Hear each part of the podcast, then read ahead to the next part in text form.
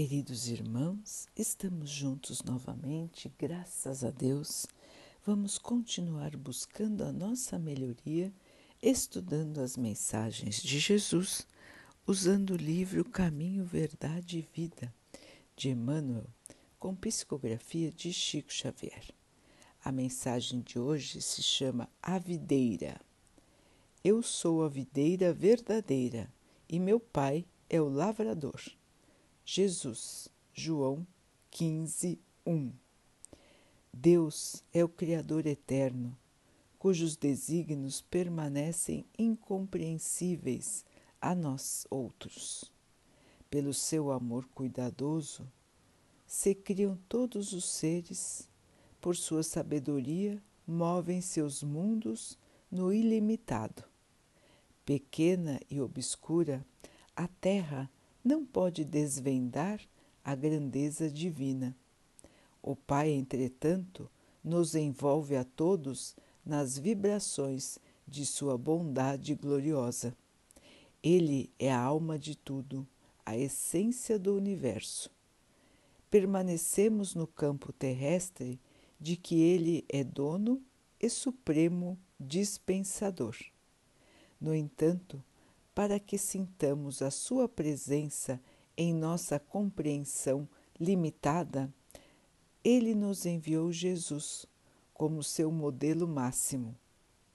Útil seria que o homem observasse no planeta a sua imensa escola de trabalho e todos nós, perante a grandeza universal, devemos reconhecer a nossa condição de seres humildes necessitados de aprimoramento e iluminação.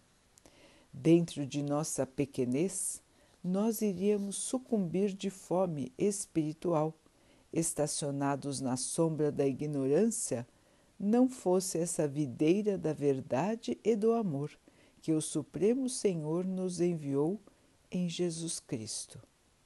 De sua seiva divina tem origem todas as nossas realizações elevadas nos serviços da terra. Alimentados por esta fonte sublime, nos compete reconhecer que sem o Cristo as organizações do mundo se perderiam por falta de base. Nele encontramos o pão vivo das almas e, desde o princípio, o seu amor infinito pelo planeta terrestre é o fundamento divino de todas as verdades da vida.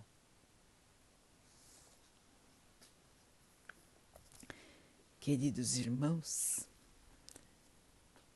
Jesus é o governador espiritual da Terra. Jesus participou da fase de criação do planeta Terra de todas as fases de criação dos seres terrestres, de todos os reinos, animal, vegetal, todos os reinos foram criados com a colaboração de Jesus. E até hoje ele nos guia, ele está conosco todos os dias. Este seu amor infinito pelo planeta Terra, por cada um de seus habitantes, é que nos dá a força de progredir, a força de continuar, de passar pelos obstáculos e vencer. Ele está conosco e ele nos aguarda. Ele veio para cá em missão. Imagine alguém que participou da criação do planeta se diminuir para estar entre nós, seres ainda tão imperfeitos. E a sua grandeza era tanta que nós, na época, não suportamos o brilho da verdade. era demais para a nossa compreensão na época. E então atacamos Jesus e o destruímos em corpo. Lógico que não em espírito. Vejam o estado de ignorância que nós estávamos. E talvez, queridos irmãos, se Jesus voltasse hoje, não seria tão diferente. Assim, queridos irmãos, o nosso caminho de evolução espiritual ainda é longo. Somos crianças espirituais em busca dos nossos desejos. E os nossos desejos, na maioria das vezes, são temporários, fúteis, egoístas. Orgulhosos. A maioria de nós tem desejos individuais, materiais, e não se lembra nem um pouco de se melhorar, nem nos desejos futuros. Estamos tão mergulhados na matéria em todas as suas feições que o resto fica relegado, abandonado. Esquecemos de olhar para dentro de nós e só nos preocupamos com o exterior, com o que temos e o que mostramos, o que ostentamos, o que apresentamos aos outros. Mas e o nosso interior? E o nosso sentimento? Como vai? E a nossa fé? Como vai? E a nossa esperança? a nossa perseverança no bem, como estão? Nós normalmente não falamos disso com os outros. Nós falamos de inúmeros assuntos, menos os assuntos espirituais, os assuntos ditos pelos irmãos como religiosos. E por que não? Não é um bom assunto para se conversar? Não é um bom assunto para se compreender? Mas nós achamos que a religião, a religiosidade, vamos dizer melhor, o sentimento que nos une a Deus, deve ficar restrito aos momentos em que estamos nos templos religiosos ou nos breve, breves momentos que oramos, se é que oramos todos os dias. Então, irmãos, nós ainda deixamos para segundo plano as questões espirituais, a evolução do ser, a evolução do espírito fica como se fosse uma parte escondida do nosso ser. Muitos têm vergonha de admitir em sociedade a sua fé. Muitos acham que isso não é assunto para se falar e acreditam que somente nos templos religiosos se exercita o bem se exercita a fé e a caridade. Um enorme engano, irmãos. Primeiro, porque se Jesus foi o nosso modelo, ele nunca ficou trancado em nenhum tipo de templo. Muito pelo contrário, seu templo eram as ruas onde estavam os necessitados. Sua casa era qualquer abrigo que alguém lhe pudesse emprestar. nada carregava de valor, nada tinha de valor. Se alimentava com o que encontrava, com o que lhe era oferecido. E caminhava entre nós, iluminando, mostrando o amor de Deus, exemplificando, glorificando a vida. Que presença sublime entre nós. E nós, como seus seguidores, como irmãos que temos fé em Jesus, precisamos olhar o Jesus modelo, como ele foi, o que ele nos trouxe, quais foram seus exemplos, como ele se comportava? O que ele dizia, o que ele fazia. Tudo isso é importante para nós, irmãos, porque ele é o nosso modelo. Quando os irmãos procurarem estudar a vida de Jesus, as suas passagens aqui no plano terreno, vão poder observar que em cada momento em que ele esteve aqui, ele procurou enviar a nós uma lição, um exemplo, algo que pudéssemos usar no futuro. Então, todas as suas passagens são muito ricas, nos trazem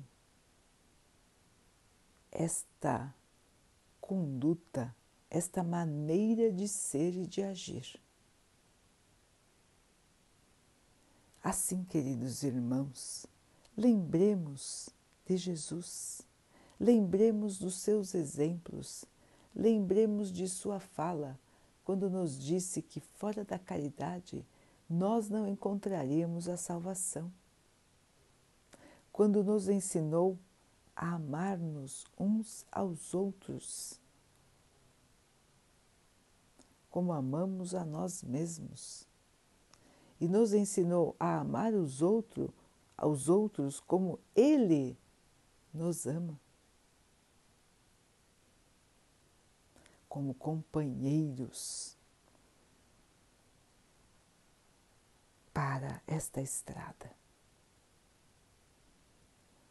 Assim, queridos irmãos, nós temos o roteiro de nossa vida. Nós temos o roteiro de nossa encarnação aqui na Terra. E esse roteiro passa totalmente por Jesus. O melhor roteiro que podemos ter é a própria vida do Mestre são seus exemplos, são suas falas, são seu comportamento. Então, queridos irmãos, não tenhamos vergonha, não tenhamos dúvidas em falar de nossa fé. Não é demérito nenhum se apegar na fé, muito pelo contrário. É muito importante que todos nós possamos vivenciar a fé viva, não aquela fé morta dos livros ou dos templos onde vamos com o coração vazio e saímos também com o coração vazio. Mas a fé viva que explica os fenômenos da vida, que nos ampara nas nossas dificuldades, que nos sustenta nos momentos mais desafiadores e que sustenta os nossos irmãos, que traz a todos o alívio do apoio, o alívio de nos sentirmos sustentados pelo amor do Pai, sustentados pelo amor do Mestre Jesus. Assim, este apoio, este amor, esta força nos envolvem todos os dias de nossa vida. Nós é que deixamos de sintonizar muitos e muitos dias, nos preocupando unicamente com a matéria e deixando de lado o nosso ser, a nossa essência, o nosso espírito. Assim, queridos irmãos, é mais do que tempo de despertar, unir-se a Jesus, declarar a sua união a Jesus. Porque, irmãos, assumindo a nossa fé, assumindo o nosso compromisso, nós estaremos também exemplificando. Nós estaremos dividindo o pão do amor de Jesus. E este pão não termina nunca. Este pão agasalhar, agasalhará e alimentará a todos. Nós, se amamos o Mestre, se seguimos os seus exemplos ou procuramos seguir, temos em nossas mãos as sementes do bem, da compreensão, da paz, do consolo. Resta-nos, irmãos, distribuir estas sementes, plantar plantar o amor, plantar a compreensão, o respeito. Porque plantando o bem, nós colheremos o bem. Plantando o amor, nós colheremos o amor. E quando a maioria da nossa população se dedicar ao bem, nós passaremos pela fase de regeneração de maneira mais rápida e chegaremos para as fases mais evoluídas do planeta. Assim, queridos irmãos, está nas nossas mãos o desenvolvimento do nosso planeta. Está nas nossas mãos criar um mundo melhor, um mundo de paz e de harmonia. Vamos assumir o nosso lado cristão? Vamos vivenciar o que é ser cristão? Vamos levantar esta bandeira alta, meus irmãos. Chega de esconder a sua meu irmão, minha irmã, diga em voz alta que é cristão, que acredita em Jesus, que conhece o seu poder e que tem certeza do seu auxílio nos momentos difíceis. Chame por Jesus nos momentos de necessidade. Ensine seus irmãos a também chamarem. Dê o exemplo, seja um discípulo verdadeiro do Mestre, exemplificando como ele exemplificou. fortalecendo-se como ele se fortaleceu. Assim, queridos irmãos, o desafio está colocado. A vida nos chama todos os dias. Espera o nosso compromisso, espera a nossa aceitação do trabalho que temos que realizar. Jesus conta com cada um de nós. Há quanto tempo ele esteve aqui? E há quanto tempo ele ainda aguarda que nós possamos transformar o nosso espírito e então crescermos e criarmos aqui um mundo de harmonia. Está nas nossas mãos, irmãos, a transformação da Terra. Nada de desânimo, nada de descrença. Vamos continuar caminhando, meus irmãos, na esperança, no amor na compreensão, na fé. E vamos dizer a todos da nossa fé, sem vergonha, sem medo, e sim com confiança do discípulo verdadeiro, do discípulo que semeia e que vai colher as boas sementes que plantar. Vamos então nos unir em oração. Vamos agradecer ao Pai por tudo que somos, por tudo que temos, por todas as oportunidades da nossa vida. Vamos agradecer por Ele ter nos enviado a companhia do Mestre Jesus como exemplo de vida. Vamos pedir ao Pai que nos fortaleça em nossa caminhada, que possamos vencer as dificuldades, as dores, as perdas, as aflições, os medos, a angústia, a falta de fé, que possamos vencer o desânimo, a revolta,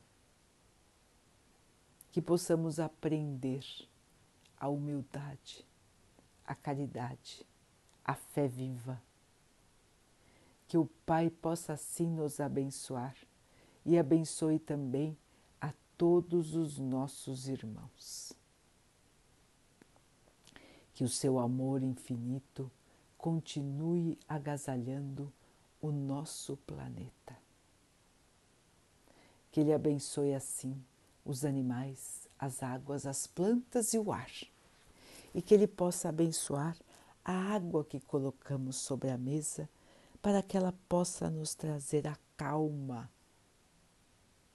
e que ela nos proteja dos males e das doenças.